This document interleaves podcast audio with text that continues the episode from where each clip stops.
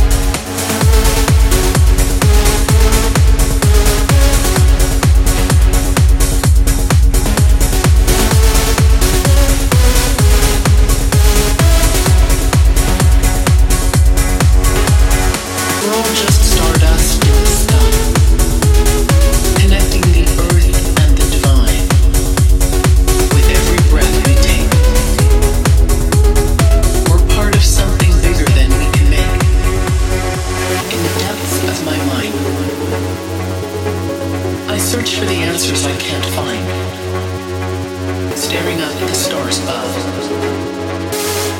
wondering if there's more to love. In the chaos of the world we see,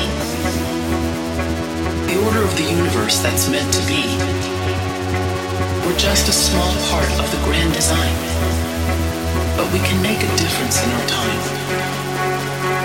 As above, so below.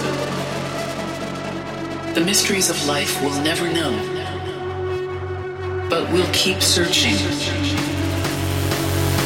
we find the truth in every.